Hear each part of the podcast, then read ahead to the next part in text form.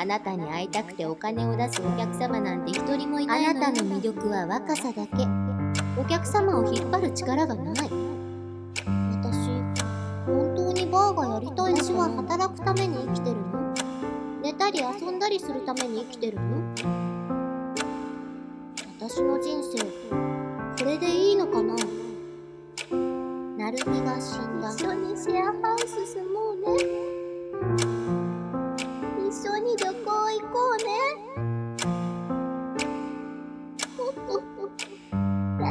ことがいっぱいあるは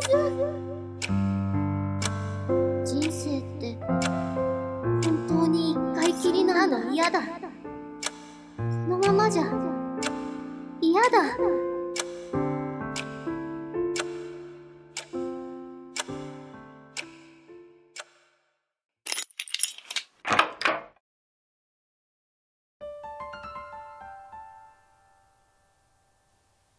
門脇結衣エピソード1双子というコンプレックス劣った方として過ごした学生時代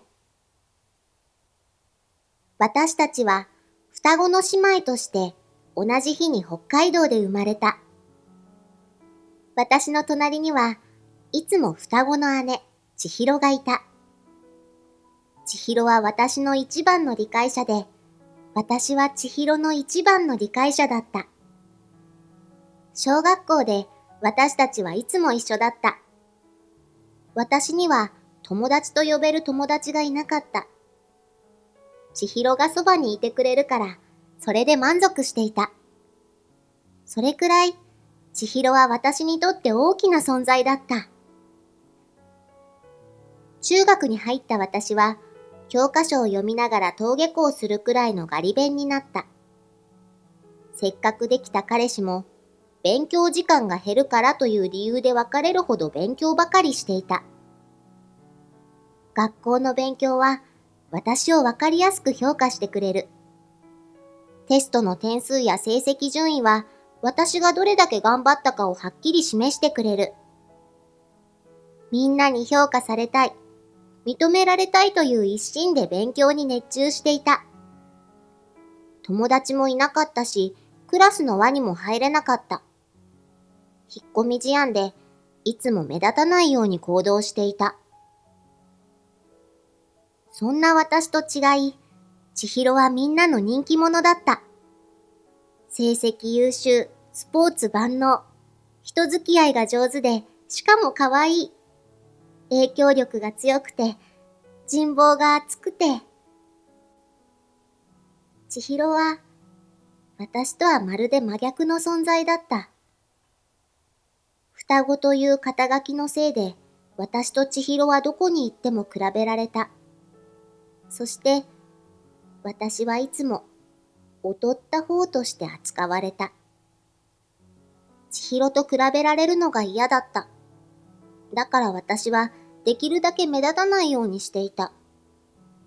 第一志望校を特待生で入学し、勉強に達成感を得た私は、ガリ勉を卒業した。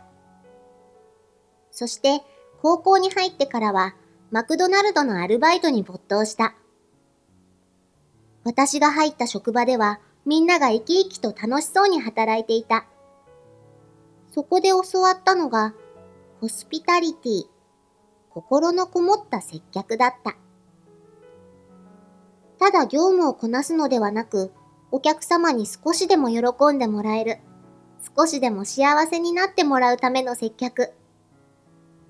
ホスピタリティを心がけた接客をすれば、お客様に喜んでもらえる。私の接客が評価される。それが嬉しくて楽しい。こんなの学校の教科書に書いてない。私は接客の面白さを知った。でも続けているうちに今の仕事が物足りなくなってくる。カウンター越しに、いらっしゃいませ。ありがとうございました。の繰り返し。もっとお客様の手伝いになりたい。もっとお客様に寄り添える接客がしたい。その時、私は気づいた。私、本当は人と話すのが好きなのかも。人のお手伝いがしたい。喜びや笑顔を生み出したい。そう思った私は、ウェディングプランナーを目指して専門学校に入った。千尋もエステティシャンになるため、私と同じ学校に。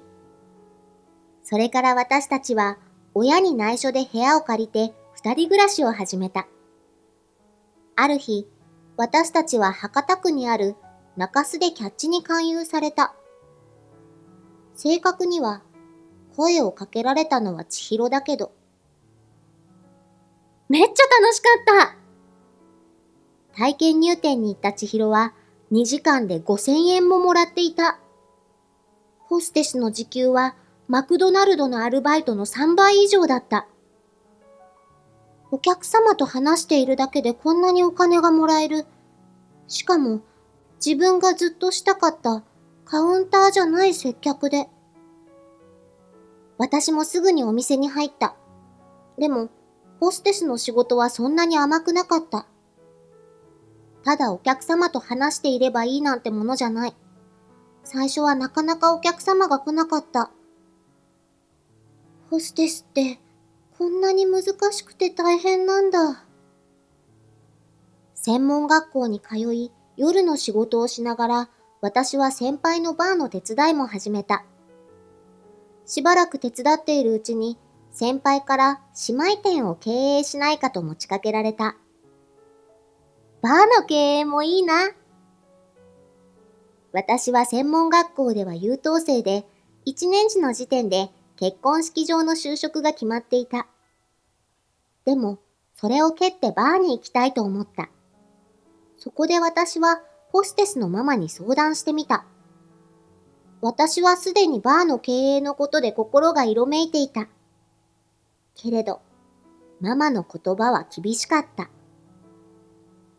あなた、お客様に外で会おうって言われるでしょ？あなたに会いたくてお金を出すお客様なんて一人もいないのよ。あなたの魅力は若さだけ。お客様を引っ張る力がない。ホステスに入って一年。人気が出始めていた私は鼻をぽっきり折られた気分だった。私に力なんてない。ママにそう言われて、その気になっていた私は急に冷静になってしまった。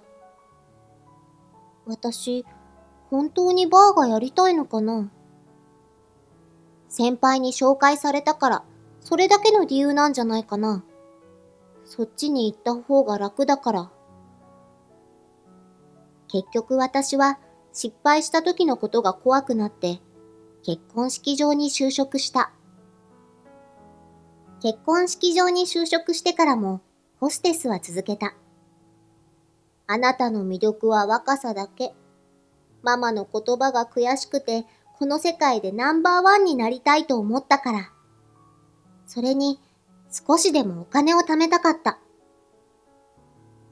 昼は式場、夜はホステス。睡眠時間はいつも2、3時間あるかないか。仕事詰めの日々の中で寝たい、遊びたい、服買いたい。そんな欲求が膨れ上がっていく。ふと私は思った。私は働くために生きてるの？寝たり遊んだりするために生きてるの？私の人生、これでいいのかな？自分の生き方に悩んでいた時、ネットビジネスをしている経営者の人と出会った。その人はいわゆるオーナービジネスをしていて、お金にも時間にも余裕を持っていた。経営者になればお金を稼ぎながら自分の時間も持てる。そんな生き方に憧れて、私は彼に弟子入りした。経営者になろうという大きな目的ができた。エピソード2人生は一回しかない。親友の死が教えてくれたこと。私には、なるみという親友がいた。同じホステスで働く女の子で、楽しいことがとにかく大好きだった。そんななるみは、ある日突然いなくなってしまった。ある日の朝、友達からメールが来た。なるみが死んだ。心停止だった。お風呂からいつまでも出てこないから、家族が入ったら、なるみは湯船の中でも、なるみは心臓が弱かった。いつ止まってしまうかもわからない状態だったのだ。私がそれを知ったのは、彼女がいなくなってしまってからのことだった。心臓の話なんて一度も彼女から聞いたことはなかった。どうして教えてくれなかったんだろう？どうしてなるみが死ななきゃいけないの？なるみとの思い出が走馬灯のように頭の中をめぐる。仕事終わりや休みの日、時間を見つけては合コンやドライブに行った。私の家に泊まりに来るとよく料理を作ってくれた。彼氏がしょっちゅう変わる子で、家に来たらその時の彼氏の話を朝までした。自由で、天真爛漫で、将来やりたいことの話ばかりしていた。一緒にシェアハウス住もうね。一緒に旅行行こうね。なるみのことを考えると涙が止まらなかった。もっとやりたいことがいっぱいあったはず。その時、私はハッとした。人生って本当に一回きりなんだ。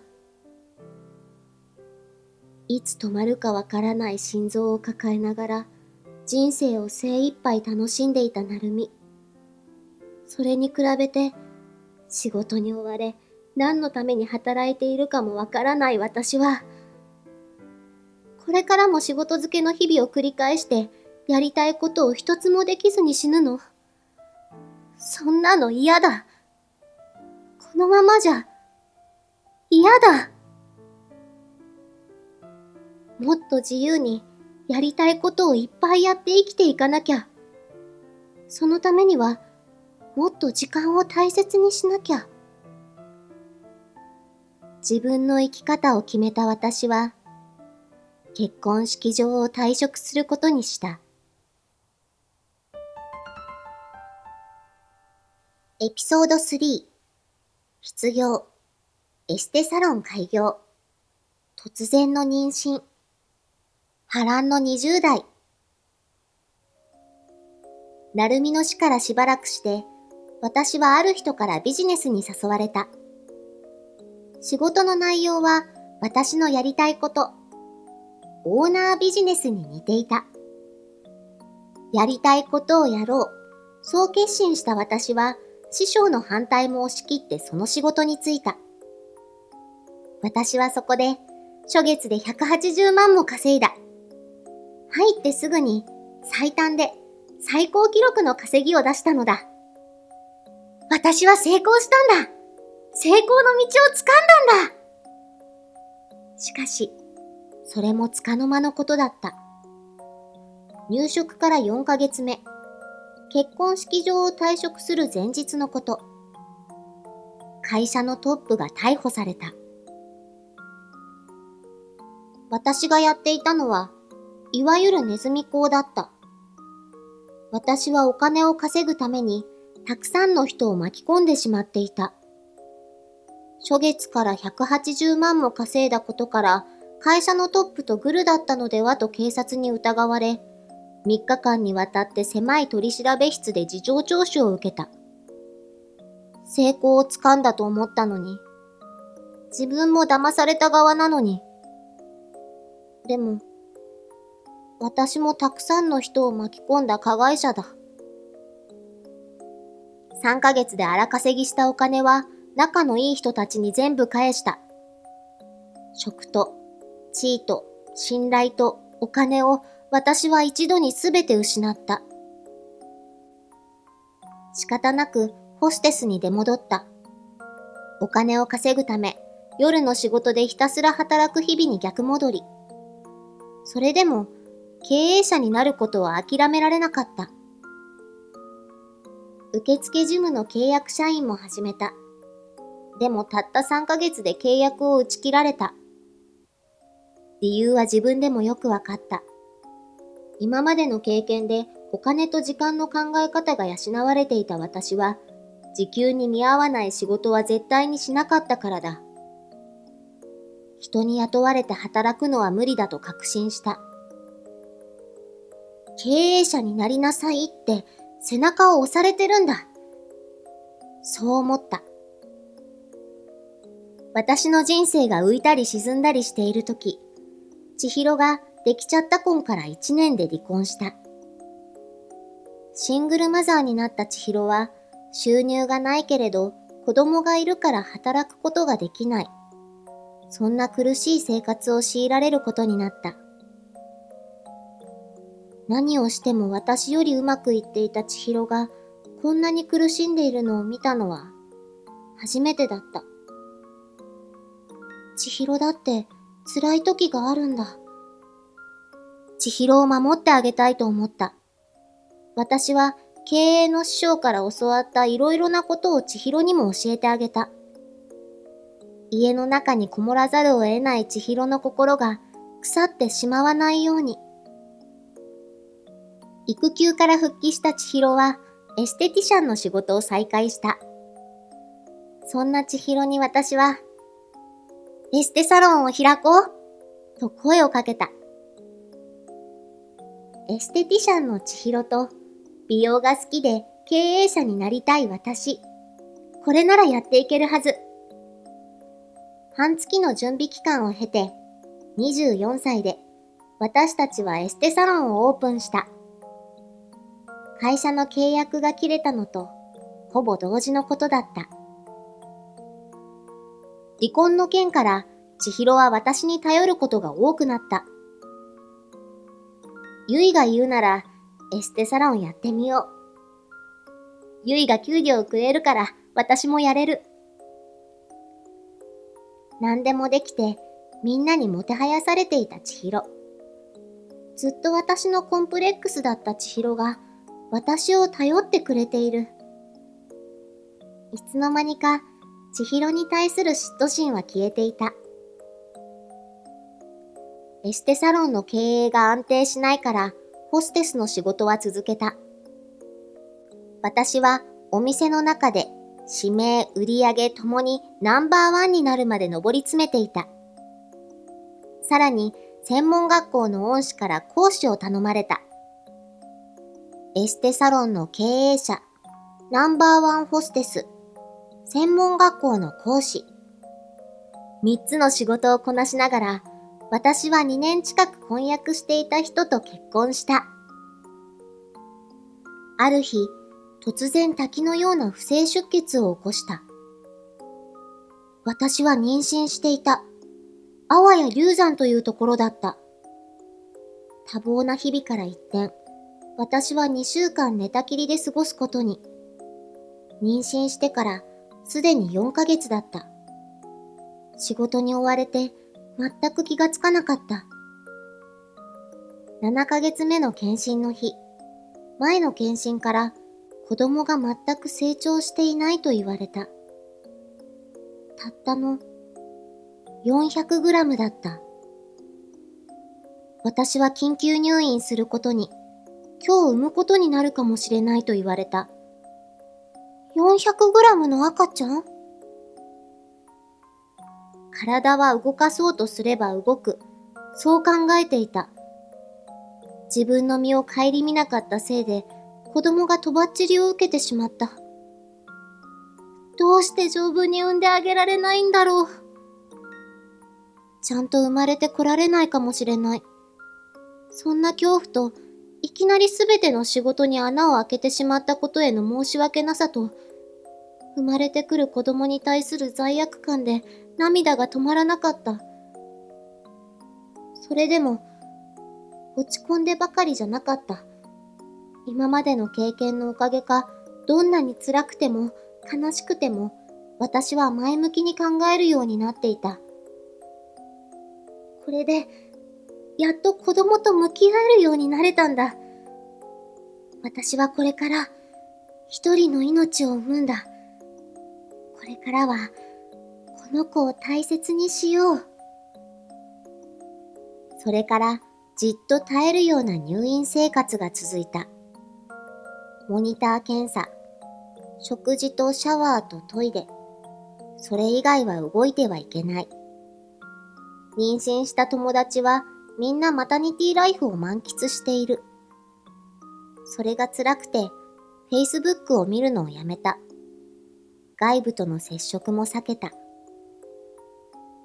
そんな入院生活を送っている間、私を助けてくれたのは千尋だった。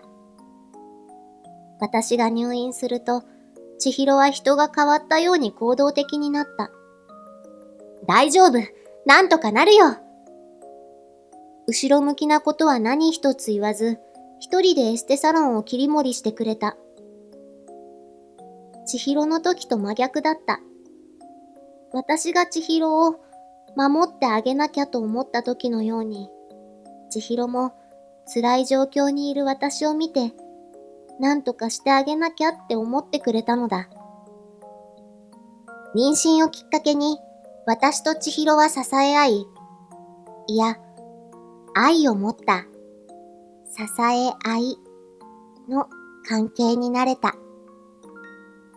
専門学校の生徒や恩師も私のことを励ましてくれた。私はいろんな人に支えられていた。そして入院から3ヶ月後、帝王切開で赤ちゃんは無事に生まれた。400g しかなかった体は 1700g まで育ってくれた。ようやく病院を出たけれど、すぐに二人目の子供を身ごもった。子供が保育園に通うようになって、ようやく社会復帰した。最初の妊娠から3年が経っていた。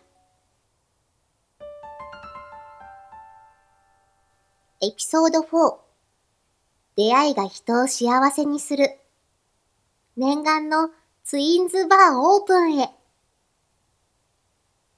ある日、私はお客様の紹介で不動産の社長と出会う。彼は富裕層の人たちのおもてなしになる場所を作りたがっていた。私が美人をたくさん集めるからみんなでパーティーしましょう。それが門脇双子主催パーティーの第1回となった。私が美人を、社長が富裕層を集めて、総勢80人が揃った。パーティーに来た富裕層の人は、ただお金を持っているわけじゃない。それだけのお金を稼げる力を持っている。上質な人たちだった。パーティーではたくさんのマッチングがあった。このパーティーがきっかけでビジネスがつながった人や恋仲になった人もいた。このパーティーをきっかけに私は気づいた。人生を豊かにするのは人との上質な出会いなんだと。今の私はたくさんの人たちとのご縁によって形作られている。あの時、あの人と会ってなければ、そんな出会いでいっぱいだ。千尋、両親、なるみ、困った時に助けてくれた人、騙した人、ホステスのママ、経営の師匠、専門学校の恩師。すべての出会いによって今の私がいる。たくさんの人の支えによって救われた。私も誰かのきっかけを与えられる場を作りたい。それが今まで支えてくれた人たちへの恩返しになると思った。パーティーのコンセプトは、きっかけ。人と人との上質なつながりが豊かな人生を作るをモットーに、門脇双子主催パーティーは、福岡、東京で続いていく。千尋とはよくこんな話をした。ツインズバーやりたかったよね。双子でバーを経営するのが19歳の頃からの夢だった。でも仕事もあるし、子供もいる。いつの間に遠い夢になってしまった。私たち、やりたかったねって言いながら、実行しないままおばあちゃんになっちゃうのかなやっぱり諦めきれない。やらなければ死ねない。そんな思いが日に日に増していく。そして、29歳の6月、私たちは年内にバーをオープンすると決意。行動しない限り何も動かない。今の環境を変えない限り、夢は夢のままで終わってしまう。19歳の時、決断できなかった理由は、妥協。ただ自信がなかった。オープンしたその先の目的がなかったから失敗を恐れていたけれど、今の私たちには明確な目的がある。だからもう、妥協しない。そんな時、私たちのパーティーに興味を持ってくれたという社長と出会った。私たちの話を聞いて、彼はバーの物件を紹介してくれた。こんな面白い双子のバーは俺も見たい。全力でサポートする。念願の夢だったツインズバーのめどが立った。やろうと決心してから、1ヶ月後のことだった。2018年12月1日。誰もが訪れる人生の好転のきっかけに出会えるバーを目指して私たちの思いの集大成、ツインズバーはオープンした。念願のバーカウンターに千尋と立つと目頭が熱くなった。これからが本番だ。門脇双子としての使命を果たすんだ。そんな気持ちが込み上げてくる。なるみの死をきっかけに、人生は一回しかないと気づいてから私は変わった。自分のやりたいことに反した生き方をしないこと。人生は必ず良くなるようにできていること。その道しるべが心がワクワクするかどうかということ。どんなにどん底を味わっても、それはこれから人生が好転するきっかけに過ぎない。夢を目標に変え、決心し、行動すれば、心の中に描いた夢は必ず叶う。だから私は、今日が終わる0.1秒まで走り続ける。自分じゃできないから、お金がないから、時間がないから、そう思ってやりたいことを諦めている人はたくさんいると思う。これを見ているあなたもそうかもしれない。でも、人生一回しかないから、今、本当にやりたいことをやらなくちゃ。